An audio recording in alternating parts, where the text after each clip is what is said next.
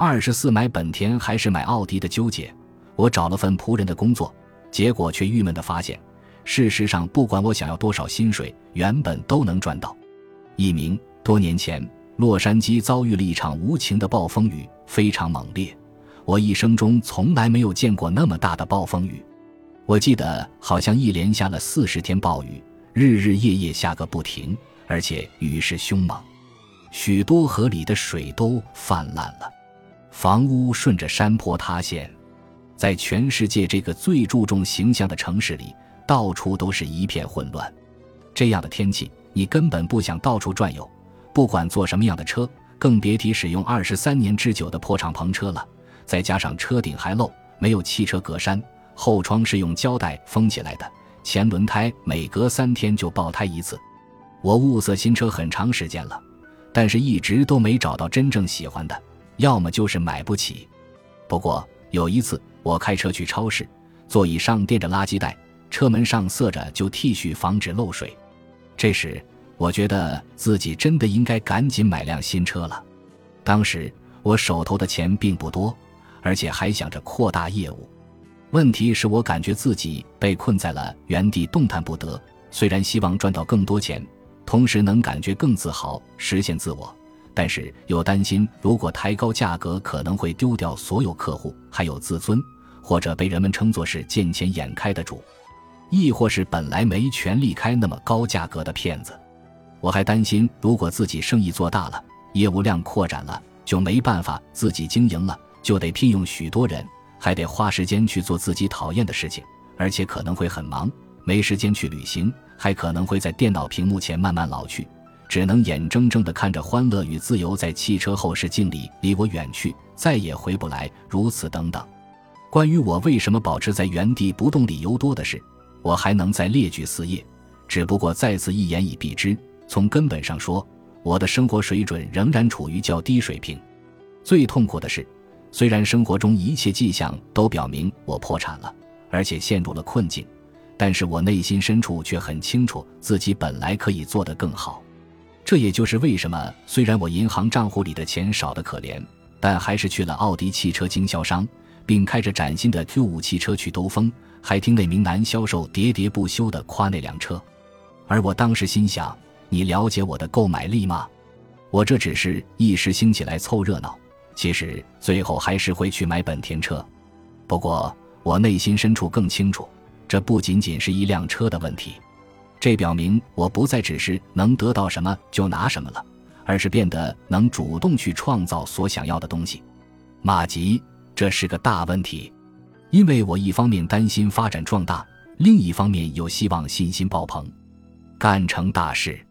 同时，与吃饭相比，我对开车更感兴趣。因此，一连好几个星期都在犹豫该买哪辆车，很是郁闷。最后，我把选择范围缩小到了以下两个：本田 CR-V 这款车属于非常棒的小型 SUV，性能如下：汽油里程数还可以，有天窗，空间宽敞，驾驶感舒适，立体声音响系统枯燥，驾驶起来很有意思，价格合理。或者奥迪 Q5，非常棒的一款车，性能如下：汽油里程数还可以。覆盖整个车顶的天窗，空间较大，高个儿、身材胖些的人都没问题。皮座椅，你可以在上面和伴侣做爱。上帝设计的专属立体声系统，打开车门时能听到天使在歌唱，性感、豪华、昂贵、华丽，了不起！我差点就买了本田车。可是，当我坐在那里第十次试驾，想说服自己相信这就是我要的那辆车时，却无法动摇另一个真相。那便是我其实喜欢的是其他车，购买那辆本田车本应是明智之举。不过我很清楚，舒适区之外还有激动人心的旅程、真爱以及另一种全新的生活方式在等着我。我在这里想谈的是如何走出舒适区。假如购买那辆奥迪 Q 五，那么我会半夜大叫着醒来，因为这么大一笔钱，我一般会花在迫不得已的心脏手术之类的重大事件上。不会仅仅用它买辆车，然而我买到奥迪 Q 五之后，晚上却睡得很香，因为当我决定买它时，同时也下决心克服困境，一定要赚足够的钱去买那种豪车，或者不管想做什么就能做成。我几乎很快就想到了付清奥迪车费用的办法，而且也非常肯定，就算自己买了本田车，现在肯定也在为付清款项发愁。因为那个时候我仍然不敢玩大的，所以肯定会觉得自己买不起更贵的车，认为自己不管想得到什么都得去努力奋斗，而且无法打破常规，得到完全超出自己能力范围的东西等等。当你提升可能性并决定全力以赴去争取时，也就等于敞开心胸去接受实现可能性的手段了。我并不是说你应该豁出去，不顾一切糟蹋钱买各种垃圾物品，而是说你应该扩展对生活各方面的信念，相信自己能得到更多。鉴于本章的写作重点，我打算主要探讨你对自身购买力、购买你真正想要的东西与体验的认识。不管你银行账户现在是否有钱都无关紧要。我买新车时也没钱。当你有机会玩大的时，比如辞去沉闷乏味的工作，自己投资做生意，买出房子，送子女上私立学校，请为教练或打扫房屋的清洁工，买个新床垫等，你要么需要用手头的钱去支付这些费用，要么如果你现在没钱，可以想办法去赚。而如果你一心想着自己没有这笔钱，同时认为自己永远也赚不到那么多钱，或者借了钱也还不起，那么就很难做到这一点。为了改变生活，你可能得花掉手头的钱，贷一些款，卖掉某样东西，跟朋友借钱，刷信用卡，或者以其他方式弄些钱来。这就与我们从小内心根深蒂固的一些看法相悖。我们认为欠债是不负责任的表现，当然，助学贷款要另作别论。因为出于某种原因，我们认为这种情况也只有在这种情况下贷款才说得过去。这就需要你高度信赖自己，强烈渴望踏入的新领域，要求自己能随机应变，开始过上理想人生。我从事卡兰蒂奢侈品生意后，首次达成了几百万的业务量，并开始定期周游世界，达成了第三笔图书交易，并对我真正热爱的事业进行了大笔捐赠。还帮助客户实现了个人最佳成绩，事情就是这样。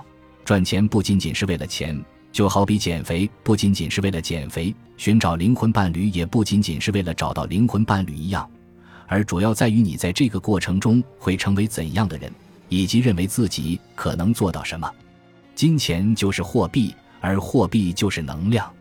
前面已经谈到，我们生活的宇宙充满了能量，宇宙非常丰裕。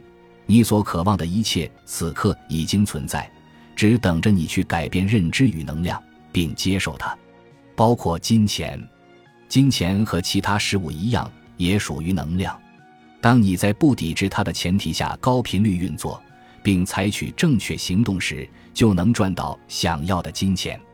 我们都知道，只有通过努力才能赚到钱，而且在生活中经常听到这样的教导。但是。别人并没有告知我们，必须将能量与所追求的经济水平相匹配。换句话说，假装自己身处理想境地，不要和那些糊涂虫或者整天抱怨自己多么一文不名的人在一起。将我不能从字典里删除。去想象你所渴望的东西，设立目标，要求自己成为打造理想人生所需要成为的人。我们与金钱的关系，与我们为了得到他所采取的行动一样重要。这也是许多人虽然一生都在拼命工作，为了金钱有使不完的劲，到头来却纳闷自己为什么毫无成绩可言的其中一个原因。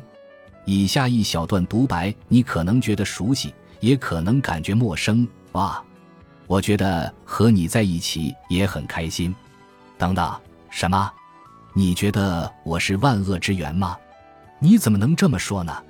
你总是在说自己多么渴望能得到更多的我，尽管你不敢承认自己喜欢我。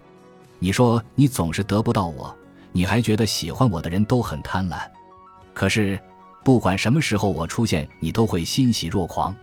而且，你为了得到我也在努力工作，但是我却总让你担心不已。你也很受不了我，不管我做了什么，从来都不够。你一会儿表现的好像离开我你会死掉，过一会儿又显得是我让你感觉很龌龊，你知道吗？我受够了，你这个怪物，再见。考虑到大多数人和金钱都是这样一种关系，或者类似这种关系。我觉得问题不在于我们为什么赚不到自己想要的那么多钱，而是在于我们怎么会心存这样的期望。大多数人对待金钱都很矛盾，以至于把它当做了不折不扣的马戏团，每天只上演宗教与性爱相关的怪异表演。这三者即金钱、宗教、性爱表演都存在很多争论点，导致他们给诗人带来了如此多的哀伤。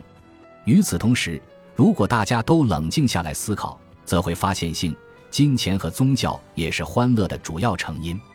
我们很傻，不是吗？我们为了开心的得到金钱，就必须认识到自己与金钱之间存在着密切关系。既然这样，我们就应该像对待其他意义非凡的重大关系一样去对待它。我们应该关注它，希望得到它，培育它，在它身上花费精力，尊重、珍爱并喜欢它。等等，假如你想赚钱的话，就不要再对金钱心怀恐惧或厌恶了，不管是有意的还是无意的，这一点非常重要。长久以来，我一直以身处贫困而引以为豪。我认为，相比那些浪费生命只去追求金钱的人来说，我对艺术、快乐以及利他主义的追求要显得如此高尚。我绝不会只为了得到肮脏的金钱而浪费自己的精彩人生。不，相反，我打算参加医疗保险或者找个能生活的地方。我打算利用宝贵时间，我本来能用来赚钱，开车多走三十个街区去那家加气站，就为每加仑油能节省三美分。在 Google 成堆的衣服当中翻找合适的衣服，剪下优惠券，到处找促销信息，看看哪家酒吧在减价供应饮料时提供免费食物，如此等等。我在试图把金钱变成生活中无关紧要的一部分时，事实上要比那些有钱的人更渴望得到它。我没有意识到这并不属于非此即彼的情况。我也可以赚大笔钱，诚实守信，享受更多乐趣，制作更多艺术品，帮助更多人，对世界产生更大影响。哦，我只需要克服自我，不能再认为想要或拥有钱等于贪婪卑鄙。此外，我还得制定计划。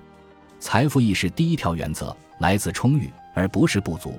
我们说自己需要钱买某样东西时，往往会认为我没有钱，它不存在，所以我需要去创造它。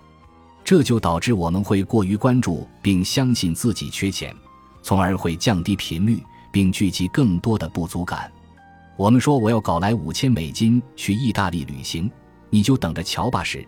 对见所未见的事物抱有坚定信念，频率也很高，因此我们也会有能力搞到钱。这就是为什么买车对我非常有利，它迫使我去面对恐惧，加强信念。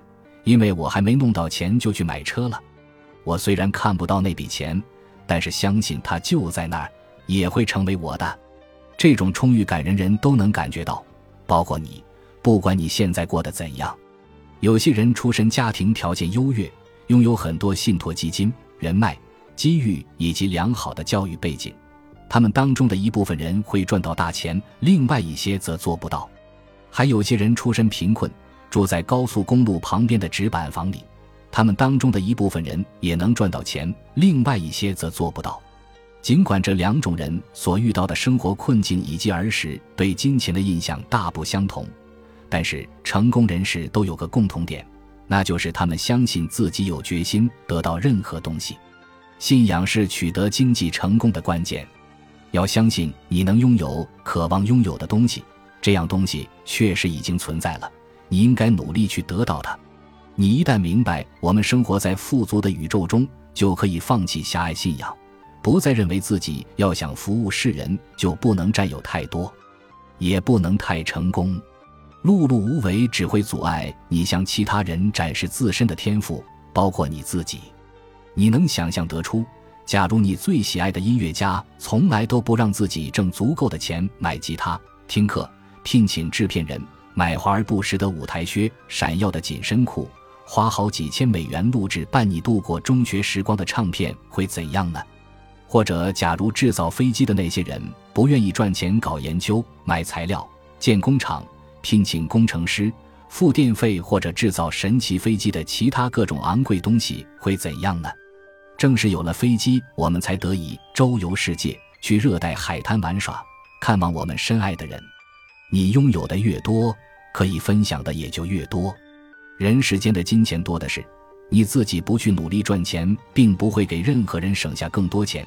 就好比你赚钱后，其他人也不会少赚一样。你不愿意因为某样产品或服务收钱的唯一一个原因，便是因为你在欺骗他人，没有按照你说的那样做事，或者给他们东西，或者你在某种程度上给他们造成了伤害。总之，就是要给世界做贡献，让生活更加轻松、开心、安全、健康、美好、有滋味、美丽、有趣、周到、充满关爱。不管你做什么，都要给人带来好处。如果你坚守诚信。那么你认为自己不应该得到渴望的财富，纯粹是在浪费时间。这就好比你对金钱怀有的任何厌恶之情，都是在浪费时间。贪婪的人为了钱会做些贪婪的事情，因此不要生钱的气，也不要因为人们的讨厌作为而责怪金钱。我最近在作家、演说家玛丽安·威廉姆森的演讲中，听到关于这一方面问题的一句鞭策箴言：拥有钱和拥有其他东西一样。钱只是个工具，如果你这样看待它，让它不仅仅与你有关，而且要它成为你发挥作用、去改善所有事物的方式，那么有钱不仅是福，也是一份责任。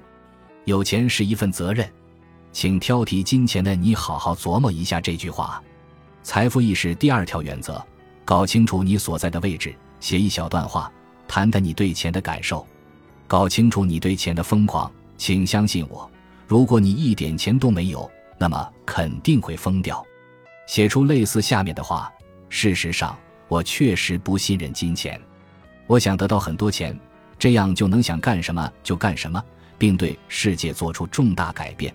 但是我觉得自己得不到那么多钱，或者就算能得到那么多钱，它也不会久留，因为从来都是这样。我因为需要钱而感到生气。我觉得赚到钱的人很邪恶，把钱当作重中之重的做法有问题。我无视金钱，因为我讨厌和他打交道。如果我真的赚到钱，也不知道该用它来干什么。要想容易些，你可以把钱当成某个人，就像给他写信时写写你的看法，一定要写在纸上，这样你就能回过头看看了，然后将你写下的话逐句分解。表达你对金钱优点的复杂看法。拿上面那段话举例，我觉得自己赚不到钱。我赚到过钱吗？我猜是这样。你能想象自己在某个时候得到一笔钱，而且真的给你帮上了大忙，让你很开心吗？是的，我做平面设计已经五年了，经常能和了不起的人一起完成很多非常酷的设计项目，赚到很多钱。其他时候呢？你有做过其他工作吗？得到过现金或红利吗？没错，你能列举出五到十次你赚到钱的重要时刻吗？好吧，那么既然你这么多次都赚到了钱，那么有没有可能再赚到呢？是的，你能改变看法吗？不要再去想我赚不到钱，要去想我能赚到钱。好的，没错，我可以改变。既然你现在已经搞清楚真相了，就应该集中去想自己能赚到钱，想象自己需要多少钱就能得到多少，考虑怎么花掉这笔钱，并用心去感受。不要再认为我赚不到钱，要去想我总能赚到钱。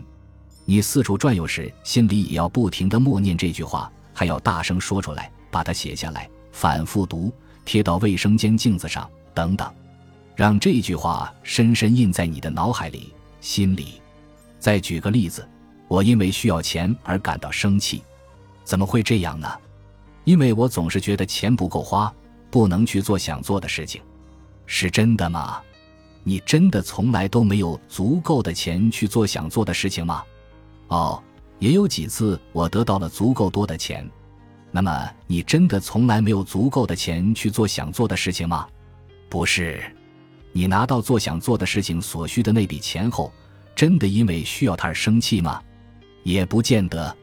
你得到钱，然后用它给自己或者其他人买到期待已久的东西时，感觉如何呢？感觉真的太棒了。那么，你真的因为需要钱而生气吗？不，等你发现自己撒了个弥天大谎后，要为自己、你爱的人、热爱的事业或者其他任何东西大方投资，并用心去感受。设想自己得到了这笔钱，并因此心怀感激，会是怎样的感觉？感谢金钱是个好工具，让你能有这么美好的感觉。不要再觉得我因为需要钱而感到生气，要去想我感谢钱能让我过上这么美好的生活。开始调整你与金钱的关系，踏踏实实坐下来，把你对钱的感受写下来，然后像我前面那样逐句分解。请一定要做这一步。形成对钱的新的肯定看法，不断重复肯定看法，并用心体会。四处走动时，想想自己多么喜欢钱。看到那样的话，有没有让你有点恶心到吐呢？你这样违反了一些根深蒂固的信念。大多数人都很容易误解金钱，因此，如果你想解决自身问题并开始赚钱，就需要在这方面花些时间。你是在改写你以及前辈用鲜血写成的故事，而你一生也对这个故事坚信不疑。所以，改写这个故事并开始这样的生活需要付出努力。财富意识第三条原则：搞清楚你期望到达的位置。人人都需要钱，用它来填饱肚子、买衣服、房子、水、药品等等。然而，一旦超出基本需求，我们开始考虑自己究竟需要多少钱。而且因为有钱所代表的心生内疚、妄加评论、充满恐惧，并担心自己有钱后其他人会怎么看我们时，就会感觉人生太糟糕了。当然，人人其实只需要维持基本的生存需求即可。但是，如果我们谈及在丰饶的宇宙绽放最棒的自我，那么就需要更多了。我猜，这也就是为什么你选择看这本书。而没有去看关于如何区分可食用草莓与有毒草莓的书了。你不愿意仅仅维持基本的生存，而是希望能在生活的方方面面都兴旺发达，包括经济方面。富有意味着你有能力为自身提供需要且渴望的一切，与全世界分享你最强大、强势的自我天赋。这就说明你在心理、精神、精力以及物质上都很富有。假设你拥有自己的制衣公司，你需要钱来打造设计空间、支付材料费、制衣费、运费、工资、营销以及做生意的其他所有开支。所有这些都显而易见。此外，你还需要感到很健康、快乐、舒服，这样你就能全力以赴为客户生产最棒的产品了。或许你需要在自己喜欢而且能给你带来灵感的地方生活、工作，或者雇佣助手。免得你累得筋疲力尽，注意力分散；再或者做一些开心的事情，比如旅行、请朋友吃饭、健身、养宠物、给办公室所有人买小丑鼻子等。或许你想捐出百分之二十的收入，支援非洲钻水井，聘请更多员工，从而给自己空出一些时间去做慈善工作。这些都非常重要。感觉自己不应该享受让你最开心、展现最棒自我的事情。仅仅因为这样做很贪婪或者要求太多，最终会欺骗世人，因为你无法得到大力支持，从而也无法与世人分享最高频率，做最好的自己。要求、期待、接受，并向世人倾注最好的自己，这样大家也能看到最好的你。可以这样去思考问题：你是更愿意生活在人人开心、关爱彼此、渴望做到最好的世界里呢，还是宁愿生活在人人恐惧、羞愧？吝啬、犹豫不决的世界里呢？上述那一个个生活情景会对你的能量产生什么影响呢？要想改变世界，其中一个好办法就是改善自我，这属于最基本的努力。因此，如果你需要钱来改善生活，那就不要再犹豫不决，大胆去争取，因为这并不只是关于你自己，对吗？要想赚钱。你首先搞清楚什么样的生活才能让你真正感到开心，一定要诚实。怎样的经历与财富能支持你的理想工作以及生活呢？如果你和爱的人一起在蒙古包过着简单快乐的生活，拿自己用牛骨刻成的小玩意儿来换吃的，勉强过日子，这是一回事。但是，如果你因为自己得不到或者认为自己想得到更多的话，会感到内疚或做作。从而假装自己不想得到更多，这又是另一回事。这样做就是小家子气。想清楚自己内心真正的成功是什么样子，请不要与他人攀比，看看实现它需要多大代价，然后下定决心去赚所需要的那笔钱。财富意识第四条原则：提高频率。金钱本身毫无意义。桌子上一张一百美元的钞票只不过是一张纸，金钱所具有的能量才赋予了它重要意义。那张一百美元的钞票很可能是你奶奶塞进生日贺卡的。也可能是你趁好朋友不注意从他那里偷来的，或者是你做自己喜欢或讨厌的事情赚得的。在上述各种情况下，金钱所具有的能量都不一样。一切事物所具有的价值都是人赋予的。同样，我们赋予事物与服务的金钱价值也具有能量。也许某家商店的一件 T 恤只卖十美元。而另一家高档商店同样的一件 T 恤可能就要卖到一千美元，一只金手表值多少钱呢？迈克尔·杰克逊的一只坏手表又值多少钱呢？一切都是虚假的，或者说一切都是我们所认为的那样。如果我们认为自己每小时价值十美元，那么这就是我们的频率，也因此会吸引这样的客户或工作。如果我们认为自己每小时价值一千美元，也会具有相应的频率，吸引相应的客户与工作机会。关键在于你的看法，你不能忧心忡忡收取比心目中自身价值更高的费用，并期望得到它；你也不能收取比你心目中自身价值低的费用，并希望能成功，因为你会被惹急。要想创造财富，你必须让自己与渴望赚到的金钱数目所需能量保持一致。三个人可以以同样的工作为生。假设他们都是脊椎按摩师，其中一人一年挣五万美元，第二个人一年挣十万美元，第三个人一年挣一百万美元。那么，挣一百万美元的那个人真的要比挣五万美元的那个人优秀很多吗？你怎样给他的优秀程度标价？他的按摩手法比挣五万美元的按摩师要好多少倍才会比他多赚九十五万美元呢？或许他的技术更娴熟。或者经验更丰富，但是也可能不是这样。不过最终还是归结到了他对自身价值的定位。他的人生频率就是一百万美元，所以也能要求并得到这么多钱。金钱是人与人之间的能量交换。你在某个频率向客户索取费用，或者要求一定量的薪水时，就会吸引到处于同样生活频率的客户与老板。你并没有用枪顶着他们的脑袋。也不是唯一一个提供相关产品与服务的人，他们完全可以选择和其他人合作，或者聘用其他和你频率不同的人，但是却都选择了你。假如你因为恐惧降低频率，那么他们的频率也会随之降低。假如你认为为深陷大麻烦的那些人免费或者以最低价提供服务非常重要，那么你可以在做生意时设置慈善环节或者某类奖学金。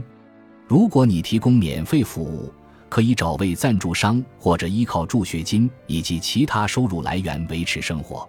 但是，如果你一方面认为按照自身价值收取费用会内疚，另一方面为了生存需要工作八百万个小时，并搞得自己筋疲力尽，那么这样做确实太不值当。最终，你帮助的人会越来越少，因为你太疲倦，容易生气，而且做事效率也比原来低。那么，你现在的做法进展如何呢？你期望达到怎样的水平呢？你可以考虑自己渴望过上怎样的生活，从而搞清楚上述问题。想想自己需要做些什么才能表明现实，并着手将自身频率与期望收入相匹配。假如你距离理想生活还很遥远，那么请继续提高自我，或者寻找更高收入的工作，体会高频率人生。多去接触高频率的人，加强自身教育与专门技能，制作愿景板，写下自己的理想人生目标。再次强调，提高频率就好比锻炼肌肉，强化它需要一个过程。财富意识第五条原则：坚定信念。你一定要保持高频率，坚信要想实现梦想之家、参加奥林匹克运动会的目标，或者找到灵魂伴侣有无限可能，否则。你就很可能倒退，像父亲那样不能正确对待金钱，像母亲那样担心得不到他人理解，或者像离异的父母那样不信任彼此之间的亲密关系。就赚大钱而言，其中一个好办法就是阅读财富意识方面的书籍，要经常读，反复读。我百读不厌的两本书是拿破仑·希尔写的《思考致富》，以及华莱士·沃尔特斯写的《失落的致富经典》。本书后面已列出。当然，还有其他很多这方面的书。找一些对你有用的书，每天至少看三十分钟。多去接触那些不笃信金钱万恶论，而且又能鼓舞人心的人，以及那些已经很有钱或者一心想赚钱的人。注意你的想法与言辞，下意识的努力保持积极的金钱观，并做到毫不动摇。一切是考虑你想赚多少钱，以及为什么赚这么多。挣大钱有无数种方法，主要取决于你在从事什么样的职业。不过有些一般规则普遍适用于这些方法。首先，想想自己喜欢过怎样的生活，以及为什么喜欢。搞清楚你需要多少钱才能实现这一目标。如果你不知道需要多少钱才能建成梦想之家，就去做个调查。如果你想去旅行，提前想好去哪儿，乘坐什么交通工具，什么时候去，然后算算具体需要多少钱。如果你想要一种全新的生活方式，能经常出去吃饭，穿漂亮衣服，那么也算算需要多少钱。你现在每年需要挣多少钱？每月呢？每小时呢？宇宙会对细节。能量以及强势做出回应，到处宣传自己每年想挣一万美元，与为实现具体目标胸怀强烈愿望并采取决然行动，这两种做法之间存在很大不同。列个清单，搞清楚自己有什么目标，需要多少花费，为什么想实现它，它能让你有怎样的感受等等。你需要一想到它就兴奋不已，非常渴望实现它，而且毫无商量余地。不管需要多长时间，都会实现它，而且一定要实现。想清楚自己想要什么，然后写下具体费用。二迫在眉睫，你有没有发现，当自己一周后就该交房租了，但是却没有钱，或者为了满足某个紧迫需求而急需一笔钱，比如拔掉蛀牙牙根时，每次都能及时弄到钱呢？总会有张已经被你遗忘的支票寄到你手上。或者你会出乎意料找到一份自由职业，再或者你突然赶去找人贷款了，或者你卖掉了奶奶的珠宝首饰，再或者你和某个五岁的孩子在街上比赛卖柠檬水并赚了一大笔，你不再浪费时间不停抱怨或者担心不已，因为你突然开始努力去实现目标了。这就是力量的所在，目标明确，目标迫在眉睫，不再混日子。假如你真的渴望得到钱，那么钱就在那里。只不过你需要认真对待自身的需求，并一心想着努力去赚钱，不管期间遇到什么样的困难。技巧在于面对梦想时要有紧迫感与决心。当你背靠着墙，急需想办法找钱给孩子交学费时，才强势起来，这是一回事。而如果你能给自己施加紧迫感，并坚持到底，一直到实现理想人生，而不是习惯于混日子，这又是另外一回事。你需要保持紧迫感，这样遇到困难时，你才不至于在关键时刻掉链子，而是心想：啊，管他呢，就算隔壁养了一窝爱叫的狗，我也没关系，没什么大不了，我可以找些耳塞封住窗户。你没有采取反应模式，而是采取了行动模式。你不再是受害者，任由环境控制生活，而是像超级英雄那样采取行动，创造美好人生。让你醒来后难以置信，竟然可以做回自己。提高底线是提升自己的好办法。我们往往只有在需要时才会放手一搏，比如当我们需要支付一笔巨款时，因为这涉及改变自己，不仅仅是改变收入。那么，为什么不下决心成为有存款的人呢？不要总是让自己去挣扎、恐惧、身处困境，想出一个具体数字。不要让你的存款低于这个数，不能留有商量余地。举个例子，如果你决定活期账户中至少存两千美元，而且一定不能低于这个数时，那么只要账户里面的钱快要少于这个数，你就会感觉火烧眉毛，想去赚钱补上。或者你决定每次都拿出收入的百分之十做慈善事业，不管你能赚多少钱。再设定新底线，改变心态，有意去关注自己是如何处理钱、赚钱以及收钱的，从而避免自己为了钱挣扎。三、设想自己可以用这笔钱及它带来的经历做些什么。我之前说过，金钱本身毫无意义。正是我们附加给它的东西，才赋予了它一定的意义，并激励我们去赚钱。正是这笔钱让我们感到惊讶，并想赚到它。写一小段话，在脑海中反复回顾，来帮助你赚到渴望赚得的那笔钱。我当会计期间会尽最大可能为三十名新客户提供服务，到十二月三十一日能赚够十五万美元。我非常感激这十五万美元，因为有了这笔钱。我能带家人去印度的巴厘岛度假，装修了厨房，还给肯尼亚捐助了一部分钱建学校用。我和妻子、孩子在丛林里玩耍，我们住在乌布德最喜爱的宾馆。我很高兴能为子女提供这样不可思议而且改变人生的经历，以及给妻子带来这么多欢乐。我能看到妻子拥有厨房之后也会很开心。我也会看到肯尼亚那些孩子在我赞助建成的学校黑板上写字时的面孔，我为能给他们的生活产生这么大影响而感到非常高兴。我非常感激十二月三十一日之前能赚到的这十五万美元。和我一起共事的那些了不起的客户非常乐意接受我的服务，并愿意一小时付给我一百美元。这笔钱属于我，而且现在正向我走来。并出现在我的银行账户里，我非常感激这笔钱。写一小段让你感觉自己无可匹敌的话，每天都多看几遍，去感受它，并为它痴狂。我知道这听起来很让人头疼，不过尽管去做吧，相信我，这样做很管用。差劲，模糊的目标是度过可悲、模糊人生的最好方法。假如你想找捷径，就需要知道自己究竟在为什么努力。要为之激动，甚至会有些讨厌自己。四破釜沉舟，为荣耀采取行动，去做你能想到的所有事情，来实现全新的生活方式。假如你自己有公司，那么你可以提供哪些新项目，出售哪些新产品呢？你能抬高产品的价格吗？能好好利用时间吗？能聘请大客户吗？能给现有的客户卖出更多产品吗？还是可以找份兼职工作呢。如果你再给别人打工，也可以提出晋升要求，或者去找份薪水更高的新工作。聆听周围所有人的建议，有没有出现薪水更高的新的工作机会，而你之前可能没有注意到呢？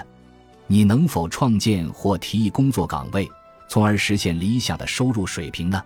继续去做一切靠人为力量能做到的事情来赚钱，然后向宇宙屈服。并密切关注意料之外的其他事情。一笔遗产，因你有专长而愿意付你钱的人，你通常会忽略，认为完全不可能的好主意，或者正在交谈想找个像你这样的人帮忙重新设计新办公室的俩人，找个机会或者请某人露面，而这些在你平时的收入来源当中都遇不到。你是在朝着新现实飞跃，你不必知道该怎么做，而是应该要求自己想要的东西。